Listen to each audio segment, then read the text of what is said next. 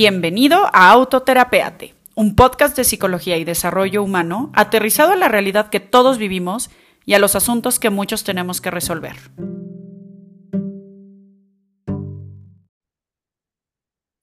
Cinco, cuatro, tres, dos, uno. Amigos, bienvenidos a un episodio más de Autoterapeate Podcast. Yo soy Luga Ballesteros y estoy súper, súper, súper, súper, súper emocionada de que hoy está aquí Alma Hernández. Alma fue mi terapeuta por un corto periodo de tiempo, pero le comentaba antes de empezar el episodio que altamente significativo. ¿no? Creo que es importantísimo revisar en las cuestiones que tenemos de vida esos asuntos coyunturales que de pronto nos llevan a 20 muy importantes que no tienen que ser ni muy largos, ni muy este, profundos, ni muy nada, para que generen un impacto brutal. Y Alma tuvo ese impacto en mi corazón desde la primera vez que la conocí. Venía muy bien recomendada de mi eh, hermana cósmica, y de ahí, pues bueno, ya pasó todo esto. Alma es terapeuta de Cuidadosamente. Hace unos episodios tuvimos aquí a Sara también. Y, y pues nada, estoy súper honrada de que hoy podamos estar aquí porque justamente lo que le platicaba Alma es que la manera en la que impactó particularmente en mi vida es hablándome de un tema que si bien yo ya venía escuchando tanto como terapeuta como en redes sociales, tal, que siento que se puso un poquito más de moda recientemente y así, o tal vez yo lo noto más y entonces siento que se puso de moda, son las heridas de la infancia, ¿no? Y me pareció un tema importantísimo, creo que hoy es un tema que yo suelo como poner por delante de pronto en esta eh, en este viaje del autoconocimiento de la persona para ver, como siempre en la vida, como cuáles herramientas nos van dando una noción de nosotros, ¿no? Si esto lo siento un poco por mi personalidad y esto lo siento un poco por mis astros y esto lo siento un poco por mis heridas y esto lo siento un poco por mis lenguajes del amor. Y entonces voy haciendo como este mix, yo digo como este lado de nutriza, en donde voy agarrando como un poquito estas cosas que de alguna manera me hacen entenderme, porque claro que yo no soy ni 100% esta herida, ni 100% este signo, ni 100% esta personalidad, pero de alguna manera llegar como a esa, a esa mezcla y a esa amalgama ideal de por dónde me, me encuentro, me puede hacer ayudarme eh, me puede ser que me ayude a acompañarme de una manera mucho más compasiva y mucho más empática. Entonces, el tema de hoy me emociona muchísimo. Haré el mejor esfuerzo por eh, escuchar, aprender y demás y no contarles todos mis traumas mientras Alma habla. y, este, y pues nada, Alma, bienvenida a Autoterapeate. Ya estás aquí. Gracias, Luga. Gracias por la invitación. Yo estoy muy feliz también de poder estar aquí. Eh, me encantó lo que me mencionaste antes de comenzar como ese gramito de ayuda que le damos a las personas, como esas palabras que se quedan marcadas y yo creo que eso es algo que disfruto mucho de mi trabajo, ¿no? El dejar una huella en las demás personas y que sea para ellos, ¿no? Para su beneficio. Entonces, pues yo feliz de poder aquí compartir un tema que justo como tú lo mencionas, es súper importante y que siento que últimamente, no sé si como tú lo mencionas, como moda o, o qué pasa, que se ha dado mucho auge, ¿no? Eh, las personas cada vez se interesan más en descubrir si tienen una herida y cómo sanarla. Entonces, como que comienzan a darse cuenta que la razón por la cual no avanzan, se detienen o que tienen bloqueos emocionales, pues es porque tal vez tienen una herida por ahí no sanada. Antes de comenzar, me gustaría platicaros un poquito de mí, eh, de cuáles son como mis ramas, a qué me dedico específicamente. Yo soy psicóloga clínica, estudié una maestría en psicología clínica y de la salud, entonces 100% todo lo clínico, trastornos mentales y demás es mío. Eh, mi enfoque terapéutico es cognitivo-conductual. Eh, yo me voy mucho a esta parte de ver los pensamientos para entender tus conductas, tus emociones y entonces así como tú aprendiste de una forma muy negativa algunas cosas y que son como esos patrones que vamos eh, jalando en nuestra vida, arrastrándolos, pues poder cambiarlos, ¿no? Hacerlos conscientes en terapia y cambiarlos. Y aparte de ahí, así como tú decías lo del mix de Nutriza, también estudié como tanatología, psiconutrición, arteterapia, porque me parecen como herramientas muy importantes también para trabajarlo aquí, ¿vale? Entonces, pues bueno, eso es un poquito de, de quién soy yo. Y pues bueno, vamos a empezar, ¿vale? Aquí se vale que también puedas participar si tú lo deseas en este tema que te digo es súper eh, abundante, ¿no? Poder platicar. Entonces, pues bueno, la mayoría de las heridas vienen de la infancia, ¿no? Muchas se generan ahí. Eh, la palabra infancia viene etimológicamente de la palabra infants, que significa el que no habla. Entonces, esta palabra hace como muchísima alusión a la ausencia del lenguaje y entonces, ¿qué es lo que hace el niño? El uso de la representación como simbólica para ir construyendo como sus fragmentos de la realidad. Entonces, hago alusión a esto porque es justo como funcionan los niños. Yo todavía no ubico el lenguaje, no puedo expresar lo que pasa, lo que siento, pero sí voy haciendo representaciones, ¿no? De, de cómo me van haciendo sentir, de lo que pasa a mi alrededor. Entonces, todo eso va a hacer que el niño de esta manera entienda su mundo. Y en esta etapa de la infancia es cuando se generan los procesos psíquicos, ¿no? Que aquí es cuando se define la personalidad y que si hay heridas, pues es lo que va a generar la, el destino del adulto. Es de ahí de donde viene una frase que decía mucho Sigmund Freud, que es infancia es igual a destino, ¿no? Que todo lo que nosotros vivimos como primeros recuerdos, experiencias, tanto positivas como negativas, son nuestros primeros aprendizajes. Entonces, de esto va a depender muchísimo el desenvolvimiento, el desenvolvimiento que nosotros como adultos vamos a tener. Y entonces, son como huellas que se quedan impresas súper profundas en esta etapa, ¿no? Así como como si fueran imágenes que se van grabando en un álbum de la mente.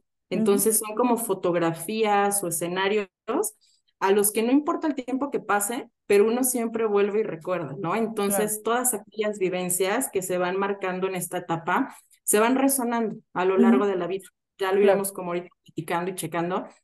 Justo de estas vivencias hay un libro que, bueno, a mí me gusta mucho, que se llama Infancias Destino, de un psicoanalista que se llama Santiago Ramírez, y él justo habla de estas vivencias, ¿no? Que se quedan marcadas en la vida.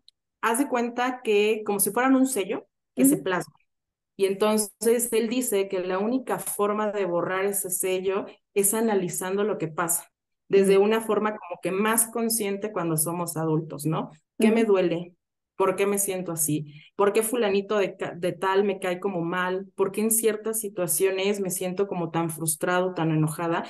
Y entonces, cuando nosotros hacemos conscientes y relaboramos aquellas experiencias traumáticas, eso hace que ya no nos duela, ¿no? O sea, que ese destino que nosotros teníamos pensado y que arrastrábamos ya no nos duele. Y solo así es cuando infancia no es destino. Y podemos nosotros romper eso, ¿no? Porque muchas personas dicen, me abandonaron, entonces, ¿cuál va a ser mi destino? Voy a abandonar a mi familia, voy a ser la mala mamá, el, el papá malo, el ogro, ¿no? Entonces, solo cuando somos conscientes de lo que nos marcó en nuestro pasado, nosotros podemos cambiar nuestro destino a algo mucho mejor. Claro, y es que Ay, qué fuerte. Este, me callé porque cuando dijiste que infancia significa el que no tiene voz, pues este, casi lloro. Entonces me callé un ratito para volver a, regresar a mi semblante este, eh, más, más, profesional. es bellísimo porque mm, qué fuerte, ¿no? Esa, no, no conoces esa etimología, soy, soy fanática de, de ese concepto.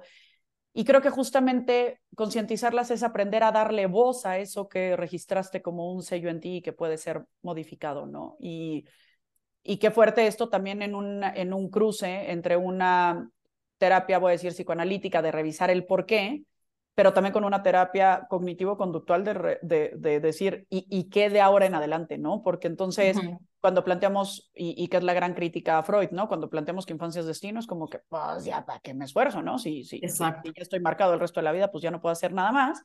Pero creo que es como aprender a transitar en este camino de empezar a ser consciente lo inconsciente, que es mucho esta frase que seguramente tú sabes mejor que yo de Jung, que dice, ¿no? Si, si no empezamos a ser consciente lo inconsciente, seguiremos llamando destino a la vida, ¿no? O sea, como, como, de que pues así me pasan las cosas. Pues te pasan, pero también tú pones un granito de arena para que pasen de esa forma. Entonces, ¿cómo modificar ese granito de, de tu propia intervención consciente, ¿no? Sí, justo. Fíjate que esto que tú mencionabas muchísimo viene a terapia no tanto el paciente lo trae, sino eh, cuando mencionan, es que mi esposo no va a cambiar porque dice que así es, ¿no? Que ya su destino será así, que no van a cambiar. Pero yo siempre he, mencionado, las personas podemos cambiar, o sea, no podemos ir justificando nuestros errores y pensar que las personas tienen que aceptarnos porque así somos, ¿no? Cuando alguien quiere demasiado algo o no somos funcionales con esas heridas, claro que podemos cambiarlas y pues para eso es la terapia, para poder hacerlas visibles y poder trabajar de ellas y aprender, ¿no? Entonces, Pues bueno, vamos a esta parte de qué son las heridas. Por favor. Las heridas son como lesiones, pero lesiones psíquicas, o sea, lesiones afectivas. No se ven, pero ahí están. Entonces, no se sienten. Exacto, pero ahí están. Es como una astillita que no sé dónde está, pero cada vez que pasa algo siento que me está lastimando. Gran justo ejemplo. así. Entonces, se crean a partir de eventos y circunstancias de la niñez donde se experimentan emociones intensas, ya sea tristeza, enojo, dolor, miedo, frustraciones, y entonces dejan una huella muy profunda. ¿Y qué pasa con esta huella? Distorsionan la realidad y nos van generando un desequilibrio emocional. Entonces, las heridas pueden surgir de un pasado infantil traumático, de familias disfuncionales o por interpretaciones negativas o distorsionadas de lo que sucede. Lo que yo comentaba hace rato, ¿no? La forma en la que los niños van interpretando. Porque hay muchas personas que dicen, oye, yo nunca hice daño. No, pero lo interpreté de mala manera. Entonces, también es cuestión mía. Claro, claro. También eh, es importante recalcar que no es necesario haber tenido una infancia terrible, ¿no? Traumática. sí, claro. Porque muchos pacientes me dicen, oye, pero yo tuve una familia feliz y demás. A mí no me digas que tengo una herida, ¿no?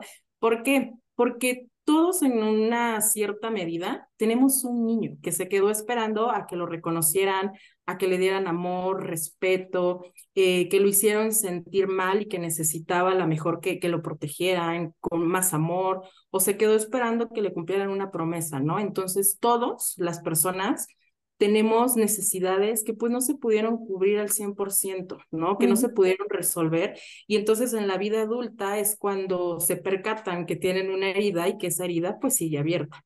Claro. Yo, por ejemplo, eh, considero que las heridas es como toda aquella memoria dolorosa que se guarda en nuestra conciencia y que nos hizo pensar o sentir que no éramos dignos, dignos de ser amados, de ser respetados o de ser vistos, ¿no? Entonces, esto se convierte en un nudo, un nudo de emociones o de pensamientos que son como difíciles de digerir y entonces se quedan guardados en la memoria, ¿no? Muchas personas eh, no quieren hablar de eso, entonces es ese nudo que se queda ahí atorado. Y por lo tanto, el niño interior o el niño herido de esta manera hace como referencia a esa parte de nosotros, eso que, que no ha podido crecer, eso que se quedó estancado y que pues no se puede desarrollar, ¿no? No, madura emocionalmente porque está herido. Entonces, te voy a dar un ejemplo, les voy a dar, más bien dicho, un ejemplo de cómo es que surge una herida. Por favor. Supongamos, eh, María, de niña, chiquita, unos dos años, ve a sus papás peleando. Entonces, María no entiende qué pasa, pero ella siente ella interpreta. Entonces lo que María ve, es gritos, enojo, furia, palabras altisonantes y ella siente, lo que siente es miedo y ella lo registra, ¿no? Lo registra en la parte de nuestro cerebro que es la amígdala cerebral, que es donde se guardan como esas emociones que son súper intensas y que nos hacen reaccionar. Entonces lo guarda. Después María entra al kinder y ya sabes, la separación. Entonces los papás se van y al rato regresó por ti, adiós, y María vuelve a sentir lo mismo, lo que tenía registrado, como ese miedo, este, qué está pasando, desesperación, y lo guarda. Y así durante el resto de la vida de María llega un hermano nuevo y vuelve a decir qué está pasando aquí, eh, llega a la escuela y a lo mejor los compañeritos de la escuela no le hacen mucho caso, no quieren jugar con ella, hay alguien que es más estudioso que ella y ella vuelve a registrar y a sentir lo mismo que tiene guardado. Cuando María se da cuenta, pues María ya es una adolescente y le cuesta tener relaciones eh, interpersonales o a lo mejor tener una relación romántica. ¿Por qué? Pues porque siempre tiene ese miedo cuando genera circunstancias. Y ahí es cuando nos damos cuenta, algo está pasando en mí. Porque siempre que pasa tal, yo me siento de esta manera. Y déjame ahí como poner un comentario, que es el, más allá del pleito de los papás, que si bien creo que se podría entrecomilladamente controlar o gestionar de una mejor manera como papás, esto lo digo también como mamá, ¿no? Porque de repente ya como mamá millennial, bueno, quieres que la niña no tenga heridas, pero que sea perfecta, pero que es autoestima, pero que es empoderamiento, pero que sí el patriarcado, ¿no? Y entonces así ya estás así hasta acá y quieres que no tenga traumas ni de físico, ni de emocional, ni de esto. Y igual los vamos a traumar, o sea, con lo que sea los vamos a traumar, ¿no? Y, y, me encanta cómo lo pones, porque entonces el, la pelea es el único, voy a decir, evento como frontalmente agresivo, voy a plantearlo, o, o desde lo que como adultos podemos entender como agresivos, pero el otro son circunstancias de la vida, de la escuela, del hermanito, del me fui al súper, de me, me, voy a trabajar, del fue el cumpleaños del hermanito y le trajeron regalos al hermanito y no a María, uh -huh. ¿no? O sea, son cosas de la vida que significan Exacto. para el niño todo eso, ¿no? Entonces, como no pensar en eventos traumáticos como, luego, luego nos vamos, ¿no? Violaciones, secuestros, asaltos, espérate, espérate, para el niño uh -huh. es traumático perder a su mamá de vista, pues, o sea, por, por uh -huh. esa inocencia, por esa simpleza de su manera de, de existir temprana en el mundo, ¿no? Claro, justo lo que acabas de mencionar es por la representación simbólica que los niños crean, ¿no? Entonces, eh, no sé, justo lo que yo te mencionaba hace rato, muchas personas dicen, es que yo tuve padres excelentes, sí, pero tal vez trabajándolo en terapia, sí es cierto, mi compañerita, sus papás estaban eh, divorciando, peleando, y yo sentía que me iban a abandonar, ¿no? O vi una película y sentí esto y a partir de esto lo traje. Yo, por ejemplo, en mi caso personal, yo creé heridas y ni siquiera fueron de mi familia, fueron en la escuela. Y hasta que ya estuve grande, como que yo las reconocí, dije, claro, lo que pasó fue que las niñas de la primaria o secundaria a mí me hicieron sentir de esa manera. Mm. Y yo lo transportaba en mi casa, ¿no? Y yo sentía que mis papás me decían, oye, Alma, no, o sea, jamás, no sé, tu hermano es favorito, ¿no? O jamás lo queremos mal, aquí son iguales. Hasta que ya de adulto lo concienticé y me di cuenta que fue lo que se generó en la escuela y que a veces lo vamos arrastrando. Claro. Ahora, aquí también importante, eh, dos cositas. Una, lo que tú mencionabas, mamá millennial, este, yo quiero cubrir también las necesidades de mis hijas. No, porque al final, como lo acabas de decir, todos vamos a tener heridas, todos vamos claro. a tener cosas que superar, duelos. También de repente ser papás como súper... Eh, ¿cómo se llama? Como, como de apegos, de ayudarlos en todo y demás, también es un tipo de violencia emocional, ¿no? Porque Totalmente. no te estoy dejando perder, porque claro. quiero que evites esto, no, al contrario, adelante, ¿no? La vida sí se aprende de cosas buenas y cosas malas. Y la segunda parte importante que quería mencionar es que también hay heridas que no se generan en la infancia, que las generamos más grandes. Y se generan eh, no sé, en la etapa de adolescencia, juventud o por una pareja, ¿no? Mm. Porque viene la pareja y entonces mi pareja trae sus propios demonios. Yo mm. le llamo demonios porque son como demonios emocionales. Sí son, mentales. sí son. Les sí, llamas exacto. muy bien. exacto, y entonces llegan con nosotros y ¿qué sucede? Si continúas de esa manera te voy a dejar, no vales nada, no eres buena mamá. Entonces, claro. ¿qué está recibiendo la persona? Abandono, claro. rechazo, humillación. Claro. Entonces, ahorita nos estamos nosotros entrando en la infancia, pero también surgen en otras partes. Uh -huh. Sin duda. De acuerdo, buenísimo. Ahora vale. entremos, ¿cuáles, ¿cuáles son y, y cómo sí. se manifiestan? Antes de entrar, ¿cuáles son? Quería mencionarles cómo saber si tienen una, ¿no? O sea, cómo pueden ir ahorita ya identificando si es que tienen una. Lo principal es analizarnos y ver cuáles son como las conductas y patrones que más replicamos. Uh -huh. ¿Por qué siempre me frustro? ¿Por qué si no me dan la palabra me enojo? ¿Por qué si me dejan en visto en el celular me pongo mal? ¿Por qué? ¿Por qué? ¿Por qué? ¿No? Entonces es analizar esas conductas que nosotros tenemos. Uh -huh. Estas heridas se presentan en forma de angustia, vergüenza, rechazo, cuando sentimos como traición, autosabotaje, soledad, miedos, fracasos, o cuando tenemos relaciones que, que no podemos nosotros concluir, ¿no? Ya sean laborales o de pareja. Entonces, también este tipo de heridas son más vulnerables en trastornos, como la ansiedad, la depresión, problemas de sueño, de alimentación, eh, inseguridad, baja Codependencia, ¿no? Me sonó ahorita que dijiste el tema de no soltar una relación, sí. Exactamente, ¿no? Entonces, cuando nosotros somos vulnerables a, a, algo de esto, ah, ok, entonces puede ser que traigo ahí por una herida como cargando que no me está mm. permitiendo. Mm. Ajá, a veces también lo podemos dar cuenta cuando tenemos dificultad para reconocer nuestras emociones. ¿No? Este, como exceso de frustraciones, control o miedo. Entonces, otra de las características que ustedes pueden observar es que son súper constantes. O sea, como les expliqué en el ejemplo, una vez que surge la herida o esos como traumas, abusos o abandones, se repiten durante el resto de nuestra vida. Es como si fuera una sombra que nos va acompañando, por lo que yo les decía que se queda la emoción registrada, entonces lo vamos sacando y lo vamos sacando, ¿no? Y es por eso que la persona de repente se da cuenta que se siente atorada en relaciones o, en ciertas circunstancias, es como esa piedrita en nuestro camino. Entonces, justo eso es lo, lo, lo importante que hay que checar, ¿no? Si tengo algo que voy repitiendo o que estoy sintiendo con mucha intensidad. Ahora sí, lo de las heridas, ¿no? Dicho esto, ya que por ahí pudieron identificar si es que tienen una herida, eh, vamos a tocar justo el tema. Hay cinco heridas que todos tenemos, ¿no? Podemos tener una o podemos tener más. Ya ahorita ustedes las irán escuchando. Y estas heridas, cuando las tenemos, forman una máscara. La máscara es como eh, una función de mecanismo para protegernos, ¿no? Para protegernos de la herida, como la vulnerabilidad que se vive dentro de nosotros con esa herida, como no quiero que la vean, entonces me pongo esta máscara. Y la máscara, haz de cuenta que se crea como en función del daño de la herida. Cuanto más profunda sea la herida y el sufrimiento, más grande va a ser la máscara o con mayor frecuencia vamos a ir utilizando esa máscara ok, ok. Entonces, pues bueno, voy a ir nombrando las heridas eh, conforme se van generando, ¿no? Según los años, como no, no tiene años específicos, pero sí la forma en la que van como de repente apareciendo.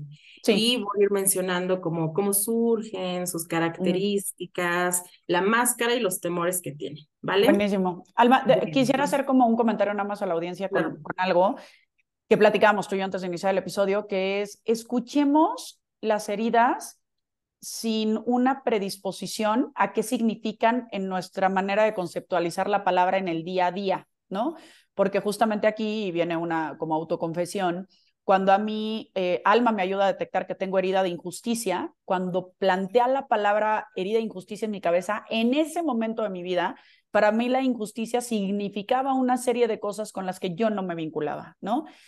Pero al escuchar cómo se manifiesta, ¿no? La, la herida, más allá de cómo se formó la herida, en mi caso, ahí fue como, ¡pum!, ¿no? O sea, resonó todo y ahora, bueno, o sea, siento que así pones herida de injusticia en Wikipedia y sale mi cara, buenas tardes, ¿no? Así, ¿no? Entonces, se me hace bien interesante escucharlo desde diferentes flancos, desde el cómo se formó, es una manera de diagnóstico. ¿Cuál es la máscara? Es otra manera de diagnóstico cómo, eh, qué, comportamientos existen, es otra manera de diagnóstico, ¿no? O sea, y a partir de ahí empezar a detectar en cuál estamos. Puede resultar un poco, tal vez, este, absoluto mi comentario, pero yo creo que todos naturalmente tendremos un poco de todas, pero también creo que todos tendremos mucho más tendencia a una o dos de ellas, ¿no? Entonces, como aprender a detectarlas, porque de verdad, qué diferencia te puede hacer la vida en la vida, como aprenderte a, ¿no? Como recalcular la ruta y decir, ok, está hablando mi herida y si bien mi herida tiene espacio para hablar, voy a tratar de hablar yo, ¿no? Voy a tratar de, hablar el, el, de cuerpo presente y no, y no la herida a través de mis, de, pues, de mis actos inconscientes, ¿no? Sí, claro, sí, qué bueno que haces como este, eh, remarcas esto porque sí, justo eso, ¿no? A veces cuando escuchamos como tal la herida decimos, no, yo no la tengo, pero cuando empezamos a ver todo lo que engloba es, sí, sí está ahí como esa herida, ¿no? Totalmente. Entonces, pues bueno, la primera herida es la del rechazo, es la primera que puede llegar a surgir porque comienza desde la gestación, ¿no? Con las emociones de la madre muchas veces la madre pues no quiere a su bebé, entonces como que desde ahí va teniendo ese problema o si tienen problemas en casa, ¿no? También se puede eh, generar porque el niño siente rechazo por los progenitores, ¿no? Por sus hermanos, por la familia, la gente, o porque el propio niño se siente rechazado, ¿no? Y lo manifiesta de forma inconsciente y entonces tal vez escucha un comentario desafortunado y, ya lo cuadra de esa manera, ¿no? Y, o porque vivió algo con mucha impaciencia o ira y entonces me rechazan las personas. Esta ida es la más común y la más profunda, ¿no? Porque se siente rechazado en su interior y sobre todo tiene, siente como ese rechazo con su derecho a existir. No entienden a nivel racional lo que pasa, pero sí sienten la hostilidad de las personas, de su entorno. Entonces no se sienten en paz y en armonía, por lo que eh, generalmente pues se sienten mal y utilizan como una defensa ante ello, ¿no? Y bueno, se sienten como justo con esa hostilidad. No sé si te ha tocado conocer personas que antes de conocer a alguien ya sienten como el rechazo y, y, a veces dicen, es que como que me malvibran los demás, como que no les caigo bien. O sea, es justo como esa hostilidad que según sienten de su entorno y solitos se van rechazando. Las características de las personas que tienen esta herida del rechazo es que son personas súper prudentes, tranquilas y silenciosas porque mm. su idea es pasar desapercibidos, o sea, piensan que pueden sofocar a los demás, saben que saben qué es lo que quieren, pero no lo dicen. ¿Por qué? Pues porque tengo miedo a, que sea molesto para los demás, a que los demás me rechazan. Entonces, les es difícil creer que alguien puede ser su amigo, que alguien puede tenerlos como pareja o que realmente pueden ser amados, ¿no? Porque todo el tiempo sienten que, que no son suficientes. Entonces, eh, tienden muchísimo a buscar la perfección, porque entonces piensan que adquiriendo perfección, así los van a valorar. Entonces buscan eh, constantemente, sin cesar, el amor, la aceptación de las personas. Mm, cuanto mayor sea la herida de rechazo, pues más van a traer circunstancias. O sea, esto es como algo bien real que pasa. Hay muchas personas, este ejemplo de vamos a una fiesta, pero me van a rechazar, pero ¿qué tal si no les caigo bien? Pero ¿qué tal si dicen algo de mi ropa, de mi forma de ser? Entonces van con ese miedo y cuando llegan a la fiesta se hacen hacia atrás, ¿no? Se sienten chiquitos y ¿qué es lo que pasa? Pues nadie les habla porque los ven tímidos ¿Y qué es lo que conecta a esa persona? ¿Ves cómo me, están rechazando? Claro. Siempre me rechazan, ¿no? Esa generalización de siempre me rechazan, nunca caigo bien. Entonces, la máscara de esta herida del rechazo es huir. Ya que, o sea, ¿por qué? Porque como no me siento merecedor y según me van a rechazar, pues huyo.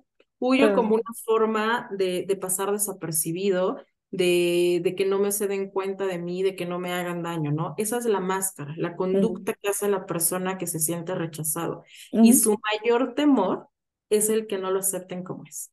O sea, sentir que no es digno como de existir o de tener las cosas. Claro. y, ahí la máscara está bien fuerte, porque entonces es una máscara continua de asumir que tengo que ser lo que tú esperas que yo sea, pero yo no sé que tú esperas que yo sea, entonces tal vez yo espero que yo creo que tú esperas que yo sea prudente y tal vez tú te encantaría que fuera espontáneo y entonces tal vez con mi prudencia te espanto y tú terminas sintiendo, ah, ¿no? Y entonces es como tener como contenida la personalidad de, del, del individuo, ¿no?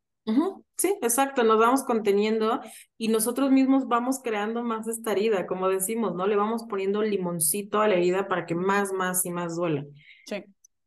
La segunda herida es la del abandono. Entonces, esta herida surge cuando existen carencias, por lo general, la llegada de un hermano o una persona nueva a la familia o a la vida del niño, eh, cuando siente que alguien le roba su lugar, ¿no? Ya sea como que un familiar, un amigo o algo, entonces sienten como esa ruptura con padres ausentes, ya sea por negligencia, indiferencia, por trabajo, entonces como que el niño eh, e, empieza a sentir como este distanciamiento que lo dejan solito, ¿no? Mm. Cuando, por ejemplo, muere alguno de los progenitores o la persona que está a su cuidado, o cuando no era cuidado simplemente, ¿no? Como que lo abandonaban y lo dejaban ahí, los papás corrían por todos lados, entonces sentía como ese abandono.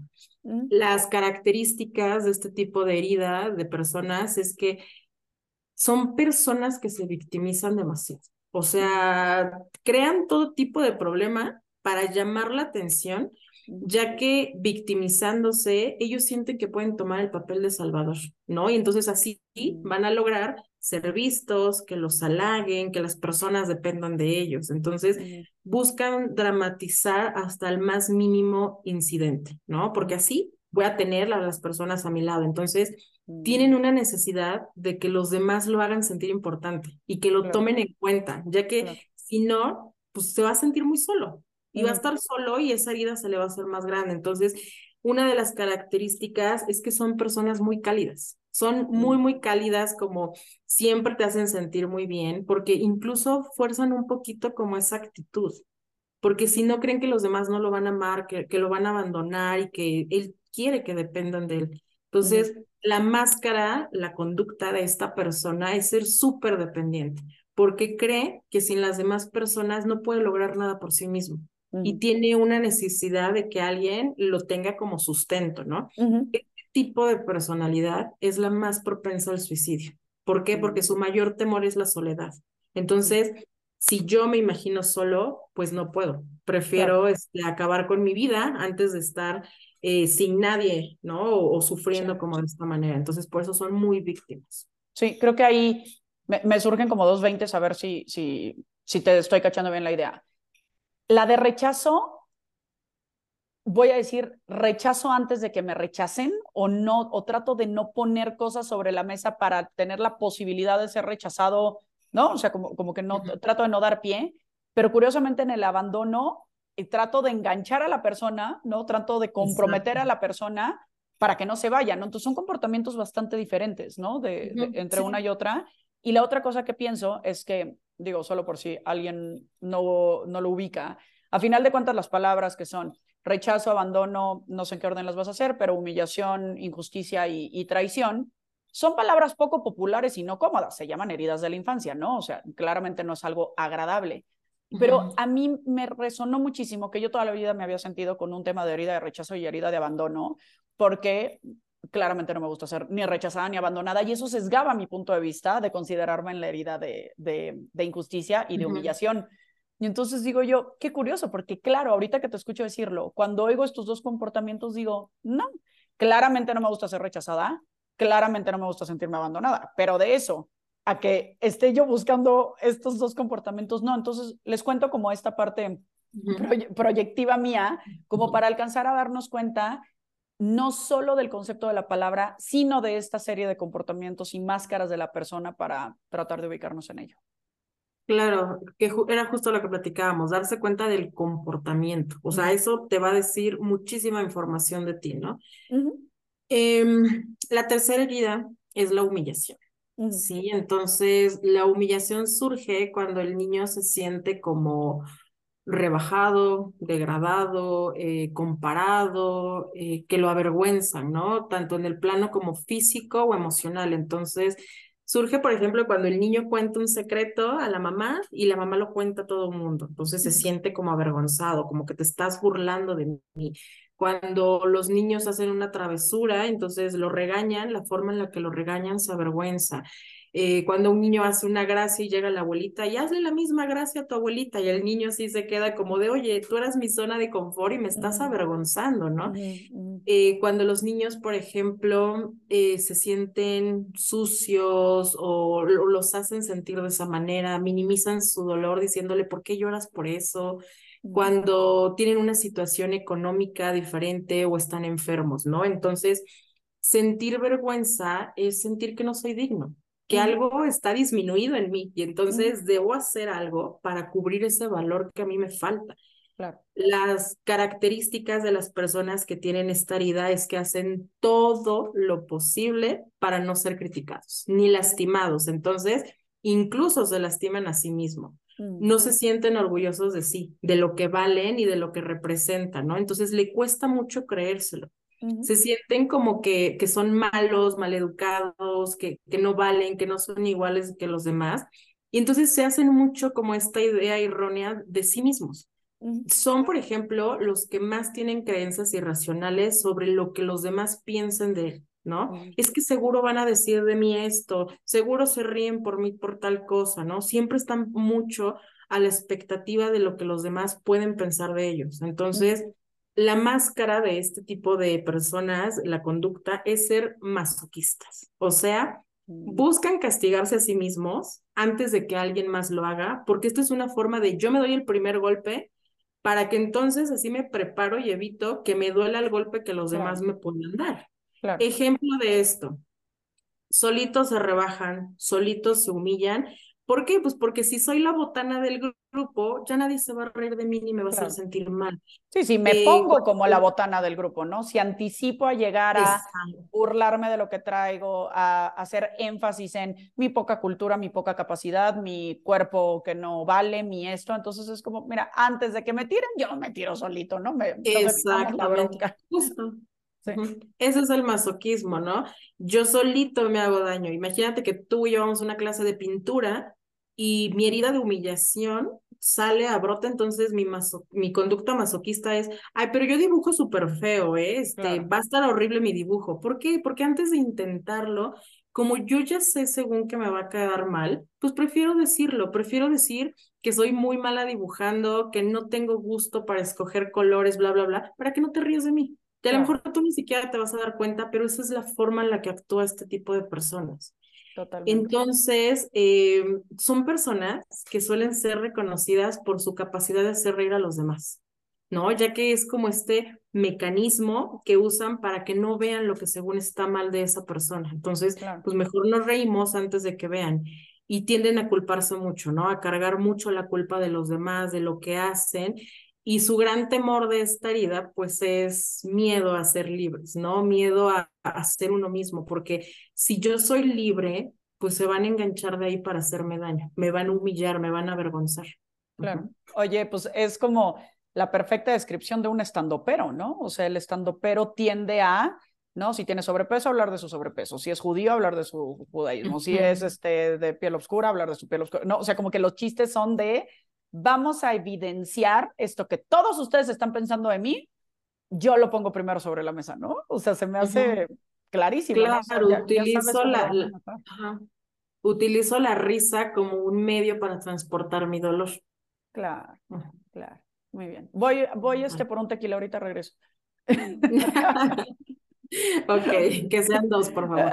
Eh, vamos ahora con la herida de la traición.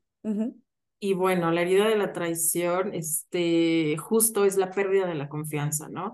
Como esas expectativas, perdón, todavía no me tomo tequila, ya estoy ronca, como esa pérdida de la confianza, ¿no? De expectativas no satisfechas que tal vez pues no se cumplieron esas promesas, ¿no? Lo que, algo que hace sentir que nos traiciona la confianza. Te prometo que terminando el trabajo jugamos, de voy a ir por ti a la escuela, y entonces no va el papá y termina yendo la mamá y me traicionaste.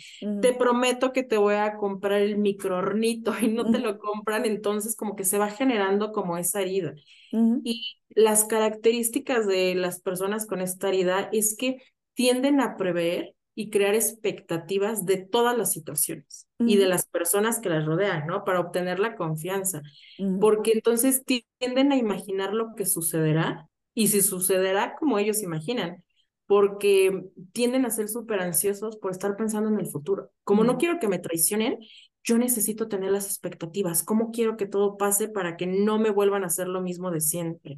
Entonces, este tipo de personas tiende mucho a ser como esta esta alma de líder porque les gusta dirigir a otras personas, ya que de esta forma entonces piensan que no se van a salir de su control.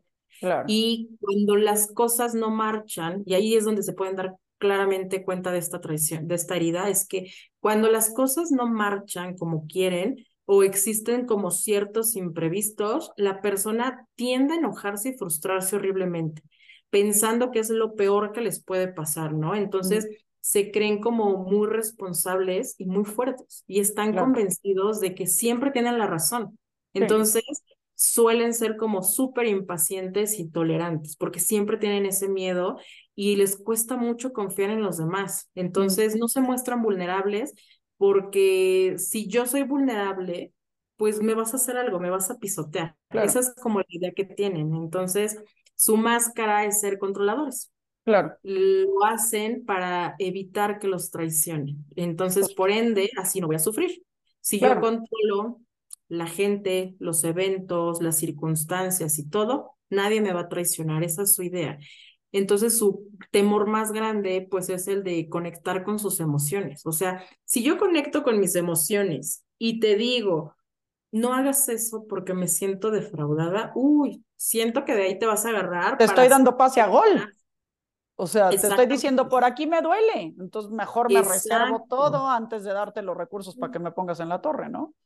Sí, exacto. Entonces son personas que pues no lo expresan y tienen mucho miedo en conectar con, con, esas emociones para evitar que los traicionen. Sí, claro. Sí, entonces si yo tengo el dinero en mi control, la logística en mi control, la agenda en mi control, hay menos posibilidades de que alguien traicione mi confianza de que yo le di los recursos para, para traicionarlo, ¿no? Porque si yo reparto dinero, reparto responsabilidades, reparto este, tareas, reparto tal, cuando la gente no las cumpla por la razón que sea, yo lo voy a percibir como una traición. Entonces prefiero tenerlo en mi control para no darte a ti chance de traicionarme, ¿no? Exactamente, y entonces así conocemos a 20 mil personas que son muy uh. controladoras y nos podemos dar cuenta de eso y decir, ah, tiene una herida de la traición, entonces, ¿cómo voy a manejar a mi esposa que es controladora, a mi esposo que es controlador? Pues entendiendo que tiene una herida y que tiene una herida de la traición, entonces yo como pareja, ¿qué puedo hacer? Pues ayudarle a que sienta confianza conmigo. ¿No? Entonces ese ya es como un trabajo más en conjunto cuando descubrimos heridas y demás, ¿no? Ya. Y pues bueno, la última herida, que es la injusticia. Em, esta herida es la última que se genera porque es cuando los niños tienen más conciencia de lo que está bien y de lo que está mal. Entonces tienen más juicio. Las demás es como la parte más simbólica, lo que observaban, lo que ellos sentían, interpretaban, pero en esta herida de la injusticia ya se tiene conciencia, ¿no? Entonces ya buscan lo que es el juicio. Entonces, surge esta herida cuando a veces los padres no saben expresar el cariño, cuando tienen padres autoritarios, cuando viven críticas o intolerancias, cuando su círculo en el que se manejan hacen cosas injustas, ¿no? Em, yo traje muchos colores y tú nada más uno, hmm, qué injusticia, yo tengo que prestar más los míos, ¿no? O, o a mi hermano le dejaron menos tarea que a mí, este, no sé, que los golpeaban, los maltrataban, o cuando les dan como esas responsabilidades que no les corresponden. Mucho se da que a veces en familias como muy extensas, los hijos mayores terminan siendo los papás de los hijos menores, ¿no? Entonces, claro que el herido de la injusticia está ahí, porque no me dejaste ser niño, no me dejaste vivir mi adolescencia, tú ya me ponías responsabilidades que no me correspondían.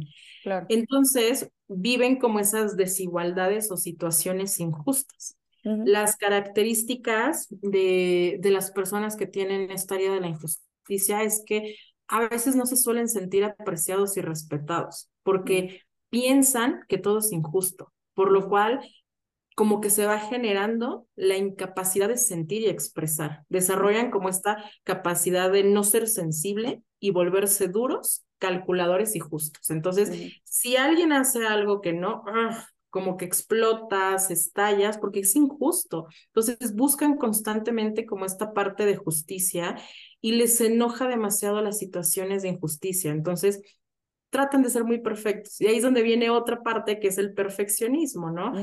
Siempre eh, perfeccionar todo lo que pase para que no se salga de mí.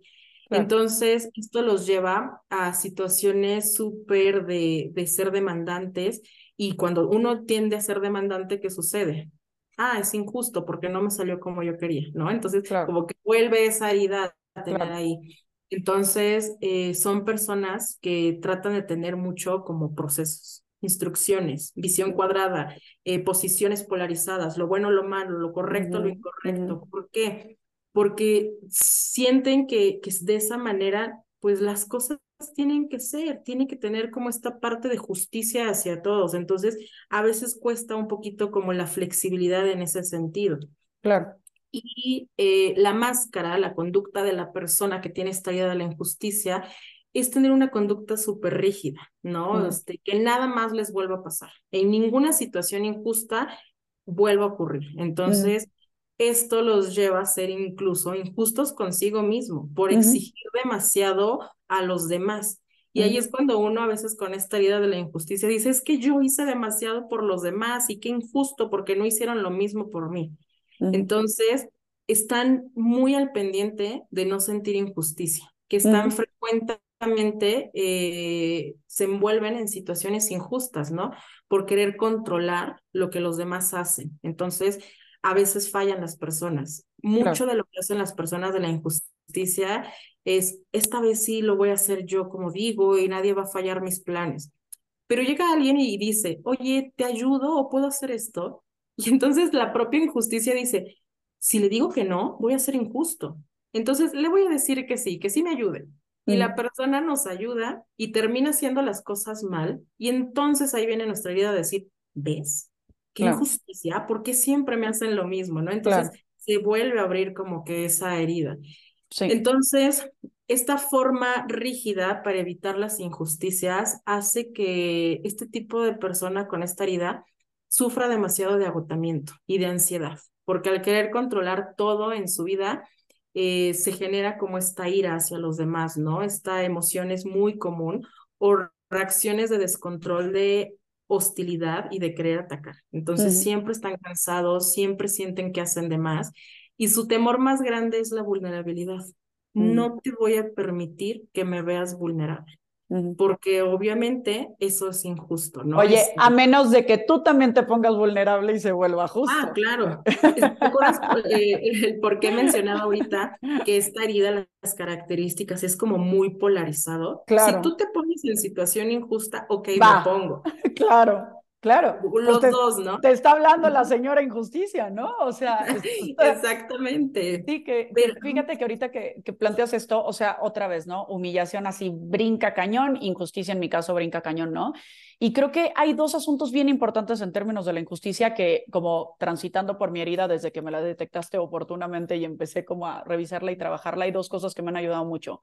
Punto número uno, ampliar mi conocimiento, búsqueda, experimentación y demás en torno a asuntos filosóficos que me planteen la, como un análisis multifactorial de las cosas para dejar de ver la vida en dualidad. Eso ha sido un proceso bien profundo y bien fuerte para mí, eh, para empezar a dejar de pensar como sí y no, bueno, malo, ¿no? Plantear Incluso tengo una lista que, que le llamo de películas de, dilema ético, ¿no? En donde no te ponen como el bueno y el malo, y, ¿no? Y, y, de hecho se escucha mucho en mis podcasts recientes, ¿no? La parte cuando hablo de paradojas, la parte este, cuando hablo de feminismo y machismo, como todas estas cosas de decir cómo acercarnos o a la unicidad o a lo multifactorial, pero no a los dos lados, ¿no? Eso ha sido un camino personal para mí para dejar de detectar, dejarme de mover todo el tiempo entre justo e injusto, que era muy desgastante para mí. Y el segundo asunto que se vuelve bien importante es también entender que no todas las monedas de cambio tienen una correlación tangible absoluta, ¿no? Porque si yo te digo, oye, este, yo tengo pesos y tú tienes dólares, pues podemos buscar convertir a pesos y a dólares y como sea es dinero.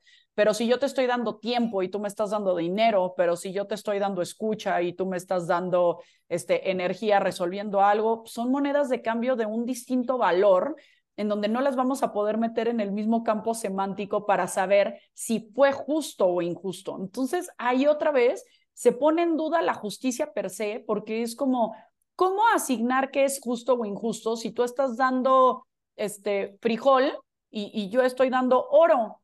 O sea, no, o sea, o, y digo oro no porque fuera muy valioso, sino porque son diferentes, o tú estás dando el transporte del frijol y yo estoy poniendo el frijol hasta dónde es justo o injusto. No son monedas de cambio que no tienen una, ¿cuál es la palabra? Como una pues, manera de transaccionarse literal. Y entonces ahí se vuelve bien complicado, ¿no? Entonces, sí, pues bueno, aquí como confesión son parte de mi, de mi transición en la herida de injusticia, de aprender a decir, no va a ser minutos por minutos, dinero por dinero, tiempo este, por tiempo o, o, vulnerabilidad por vulnerabilidad. Tal vez al yo ponerme en injusticia expresando mi vulnerabilidad, ¿no? Tú vas a poner tu escucha. Y eso no va a ser que tú pongas tu vulnerabilidad, pero de alguna manera se vuelve, entre comillas, justa la relación en ese sentido, ¿no? Pero sí es, es fuerte porque pues, no, nos metemos en dilemas que no tienen una respuesta al final de cuentas, ¿no? Sí, claro, y, todo tiene que ver con la percepción de cada quien, ¿no? De cómo está viviendo las cosas y también en su momento. Entonces, eh, fíjate, esas son las cinco heridas, ¿no? Pero a mí me encantaría saber, tú, por ejemplo, cuando descubriste tu herida, ¿qué cambió a partir de ahí? O sea, ¿qué sientes tú que cuando la hiciste consciente las cosas empezaron a cambiar? Sí, pues primero me di cuenta de muchos comportamientos que tengo, por ejemplo, de nunca sentir que nunca sienta la gente que abuso de ellos. Eso fue lo primero que yo noté. Más allá de que abusaran de mí, me di cuenta que yo, en cuanto debo, pago. Si, este, no sé, entré dos minutos tarde a la sesión de terapia que estoy dando, le ofrezco reponerle los dos minutos. Si, este, no, si ya estuve este tiempo con una de mis hijas, ahora me toca estar este tiempo con, el, con la otra de mis hijas. Entonces me di cuenta que para mí, más allá de que no fuera injusto lo que yo recibía, era que yo fuera justa con lo que yo prometí. Ese fue mi proceso. Y me di cuenta de esta enorme autoexigencia, porque nadie se daba cuenta si entrábamos dos minutos tarde a la sesión o si la sesión terminaba diez minutos antes y ya habíamos logrado muchos veintes, todo estaba bien, o si la transferencia se hacía en la noche, no pasaba nada. O sea, una serie de cosas que cuando empecé a no exigirme estar al tiro, al tiro, al tiro, al tiro, al tiro, de repente empecé a relajar un poco más mi naturaleza ansiosa, que así es y hasta la fecha, pero es como que siempre me tengo que sentir agregando valor. Me pasa muchísimo en el trabajo, por ejemplo, ¿no? Yo, eh, parte de de mi actividad laboral es trabajar en un negocio que es de mis papás y no sabes cómo me persiguen los miedos de que no se vea que me siento patrona y me vale gorro y no llego y no ta, ta, ta, y me perturba muchísimo y necesito que se vea lo que estoy haciendo. Y entonces me ayuda de alguna manera a tratar de sentirme como en esta responsabilidad de, de, que se note lo que estoy logrando, pero cuando por algo no se puede notar, también trato de como acompañarme un poco más compasivamente y decir, nadie está pendiente de ti, o sea, no seas tan importante, no, o sea, no eres tan importante para nadie como para que digan, ay, hoy no vino, ¿qué, estás, qué estará haciendo? Seguro es una huevona, ya sabes, o sea, es como, son historias mías, ¿no? Entonces, pues así ha sido para luego entonces, cuando me pongo ya en un lugar, eh, te digo, para mí ha sido más de mí hacia otros, pero cuando yo empiezo a revisar en otros que están siendo injustos, trato de plantear desde dónde lo ven, o sea, como que me invita a una búsqueda de empatía, de decir, a ver si yo estuviera allá, a ver si, ¿no? O sea, como tratar de considerar otros factores que no fuera solo la injusticia de la vida, ¿no? Claro. Y sabes qué? que justo es eso la intención de el por qué sanarlas, o sea, por qué es importante detectar y sanarlas, porque cuando tú permites que la personalidad herida maneje tu vida, o sea, lo único que generas es la confirmación del dolor original. Eso es lo único que estás generando, ¿no? Confirmar lo que te está doliendo, porque ahí está la herida, porque no la estás trabajando, claro. Entonces, sanar libera los daños emocionales, o sea, los fantasmas del pasado genera una experiencia de paz y serenidad, como tú dices, hacerte más consciente cuál es mi parte, cuál es la parte de los demás, el mundo no me está haciendo injusticias, yo lo estoy percibiendo de esta manera. Entonces, esto permite muchísimo que el adulto pueda forjar un camino diferente, ¿no? Que sus creencias y se rompan de cierta manera, entonces tienen nuevos aprendizajes y desarrollan habilidades más funcionales y más sanas. Claro. Porque ya nos conocemos de una mejor manera. Entonces, sanar significa eso, poder resignificar esas experiencias y darles un sentido diferente a todas aquellas experiencias que ya no van a repercutir en nuestra vida, ¿no? Entonces, sanar significa reconciliarte con la herida de la infancia, y, y, de esta manera como tener mayor plenitud, ¿no? Ya no venir cargando tal cosa. Entonces, pues, ¿cómo sanarlas? Yo creo que eso es algo bien importante, ¿no? El saber cómo puedo sanar esta herida. Como primer paso para sanar las heridas y evitar que permanezcan, como yo te decía, como ese dolorcito siempre ahí, es el reconocimiento de la herida y su aceptación, o sea, 100%. Si tú no reconoces, si te duele aceptar que tienes algo ahí no trabajado, es muy difícil, ¿no? Porque otras personas te hablan de la herida o te dicen, oye, como que te frustras mucho, como que pasa esto, pasa lo otro, entonces nos duele y no lo aceptamos, ya estamos mal, ¿no? Ahorita que hablaba de la frustración, la frustración en el adulto es el berrinche de niños, solamente que se le cambia de nombre. Entonces, yo me frustro, no me salen las cosas, voy en el auto, ta, ta, ta, el claxon, este, no me salió esto, es el niño siendo berrinche. Entonces, claro, que tenemos problemas, ¿no? Y desde ahí lo podemos dar cuenta. Sí, sí. Entonces, una parte es eso, el reconocer, el aceptar y renunciar a toda costa al victimismo en todo momento ya que eso frena la sanación y solo se crea como este mecanismo de defensa, lo que hablábamos hace rato, ¿no? Ay, es que yo soy así porque no me querían mis papás, entonces la vida es injusta y todos me rechazan. Si no salimos de ese victimismo, no podemos trabajarlo y entender que es bien bonito cuando lo hacemos consciente y lo trabajamos y no nos vamos sintiendo que es una maldición que tenemos en toda la vida, ¿no? Y que pues así me tocó quedarme y así me tocó ser. Entonces, eh, jamás victimizarse y para reconocer esta herida es bien importante lo que yo mencionaba hace ratito, ¿no? Poner atención a la forma en que se manifiestan en nuestro interior. como esos malestares emocionales. Si soy muy irritable, si tengo tendencias depresivas, si tengo dificultad para establecer relaciones, baja productividad laboral, baja autoestima, problemas con mi pareja de dependencia, bla, bla, bla. Entonces, una vez que se reconoce que existe la herida, el siguiente paso es saber la causa, detectar la causa. O sea, ¿de dónde viene? de un trato inadecuado en la familia, de problemas con los progenitores, en la escuela, falta de atención de alguien, de necesidades, agresiones, bla, bla, bla. Entonces, todo esto ya lo podemos identificar más. Muchas personas esta manera de identificarlo lo hacen en terapia. Yo traigo mis em, malestares emocionales y no sé por qué soy de esta manera. Entonces, en terapia lo que hacemos es ayudar a la persona a que detecte de dónde viene, cuál es la raíz. Entonces, el detectar nos ayuda a reconciliarnos con la propia historia que tenemos, ¿no? Mediante el proceso del duelo y del perdón profundo. Porque si tú ya reconoces de qué parte de tu historia viene, bueno, pues vamos a, perdonarlo, vamos a salir de eso. Entonces, por eso es bien importante la terapia, para que nos puedan ayudar los terapeutas a reconocer esta parte. Entonces, a mí me ha pasado que muchas personas se centran en el presente, no quieren profundizar, aún sabiendo que pues es súper necesario. Entonces, como que me dicen, no, no, no, yo no quiero saber del pasado, toda, toda mi familia bien, no quiero traer esas dolencias, esas tristezas, pero hay que recordar que somos lo que somos por lo que hemos vivido, tanto bueno como malo. Entonces, es necesario reabrir las experiencias para poder liberar los sentimientos que se quedaron ahí atrapados. Y entonces, cuando nosotros abrimos como esas experiencias, ¿qué es lo que pasa? Trabajamos con el autoconocimiento, la aceptación, el perdón a uno mismo hacia las personas que nos pudieron generar esa herida, ¿no? Y todo cambia, todo cambia súper bien. Y entonces solo así las personas pueden curar, ¿no? Aceptar, investigar qué es lo que pasa con nosotros.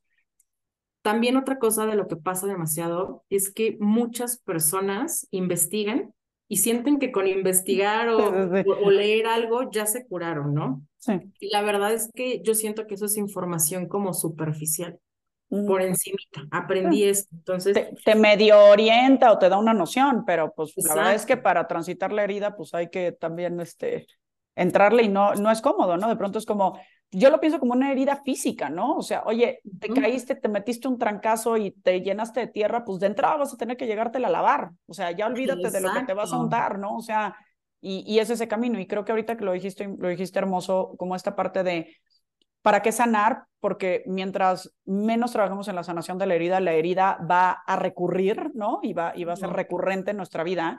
Creo que esa es esa parte, ¿no? O sea, la herida mientras no se sana, es como si arrancas la costra, arrancas la costra, arrancas la costra, abres la piel, abres la piel. si se sana, la herida se vuelve cicatriz. No es que digas tú, ay, ya nunca me humillo, ay, ya nunca me siento traicionado, no. Pero me acuerdo de que tengo esa condición y trato de ponerme los lentes de la conciencia para tratar de verlo desde donde me doy cuenta que estoy magnificando cosas y demás, tal vez de una manera, pues, muy personal o irracional, ¿no? Claro, ¿sabes cómo yo como que lo visualizo? Como cuando abres un portal, juegas a la Ouija y entonces sí juegas muy bonito lo que sacaste del portal y demás, pero ¿cómo lo cierras? Exacto, ya metiste a todos los fantasmas en tu casa, claro. Exacto, suceden cosas paranormales en tu casa y dices, ¿cómo cierro ese portal? ¿No? Justo lo mismo pasa cuando nos llenamos de mucha información, pero no la trabajamos. Entonces, ¿qué es lo que sucede? Que, que se quedan así abiertas las cosas de, ay, como que sí me dolió, como que sí siento esto, pero ¿qué hago? Entonces, no basta con saber de dónde viene el problema, lo importante es sanarlo. ¿Cómo lo voy a sanar? Eso es entonces lo importante. Y el ritmo de sanar, pues depende muchísimo de la apertura de la persona, ¿no? De la aceptación y sus ganas de trabajarlo. Hay personas con heridas, traumas o con condicionamientos súper marcados y profundos que requieren más tiempo, pues para abrirse, para sanar. Y hay otras personas que ya llegan a terapia y dicen, ¿sabes qué? Como que a mí me pasó esto de niño y entonces este, ya sé de dónde viene, vamos a sanarlo. Y sanan muy rápido. Entonces todo depende de, de, uno, cómo lo quiere ir manejando, cómo lo quiere ir experimentando. Claro, buenísimo. Y, Y pues bueno, dicho esto, entonces, primer paso es entender qué pasa dentro de nosotros, o sea, de dónde surge como mi disconfort, qué hábitos, pensamientos, comportamientos. Paso dos es cuáles son esos síntomas que estoy teniendo, eh, enojo, frustración, baja autoestima, bla, bla, bla. Y el último paso sería, pues ya, sanar a mi niño interior, ¿no? En la terapia, reestructurar el pensamiento, reestructurar y resignificar lo que me pasó. Ah, se llega a hacer mucho mediante el diálogo, ejercicios de visualización, cambios de conducta. Yo que soy cognitivo-conductual, pues mucho con, con ver esos pensamientos, conductas y entonces tener emociones y cosas más funcionales que ya no te estén llevando siempre a la misma herida, ¿no? Y entonces, el proceso de sanación viene cuando te das cuenta que no eres la máscara ni la herida que siempre te has creado. Y ahí es cuando surge todo lo bonito. Maravilloso. Ay, Alma, pues qué episodio tan, tan bello eh, en todo, todo esto que nos ilustras y, y, demás. Creo que es valiosísimo de verdad para todos los que nos están escuchando. Les reitero que, que Alma es terapeuta en Cuidadosamente, una plataforma de, de terapia psicológica virtual magnífica, con una logística espectacular, con, con, muchísima formalidad. De verdad que me encanta, me parece enorme este, este proyecto, además de que su cuenta en sus cuentas en redes sociales tienen un chorro de esta información que pueden llegar a ser como de pronto lo que levante la inquietud para partir de ahí, como dice Alma, bueno, ya, ya, ya abrimos el portal, ahora tal vez llegar a terapia, ¿no? Entonces, Alma, de verdad una gozada, este, superas expectativas siempre y te agradezco muchísimo tu tiempo y el espacio. Ay, gracias, Luga. Gracias a ti por el espacio. Creo que son temas súper importantes que no hay que ser envidiosos y compartirlo con muchísimas personas, ¿no? Ser ese granito de, de arena, como yo te decía, que le podemos dar a las personas que tal vez escuchándolo en algún momento, si no están preparados para trabajarlo, siempre nos llega nuestro momento de decir, ok, ya, escuché esto, creo que es necesario, o en algún otro momento, pero siempre generar como cambios, ¿no? Para nosotros, para el entorno, para las personas que están con nosotros. Y pues gracias a ti por tener este eh, bonito proyecto y darnos la oportunidad de poder participar contigo. Gracias, Alma. Pues gracias a todos los que nos escucharon. Espero que lo hayan disfrutado mucho. Les dejo los datos de Cuidadosamente. A través de esa plataforma podrían encontrar a Alma. Les mando un abrazo enorme y que tengan muy bonito día, tarde, noche, lo que sea que nos estén escuchando. Chao. Gracias, bye.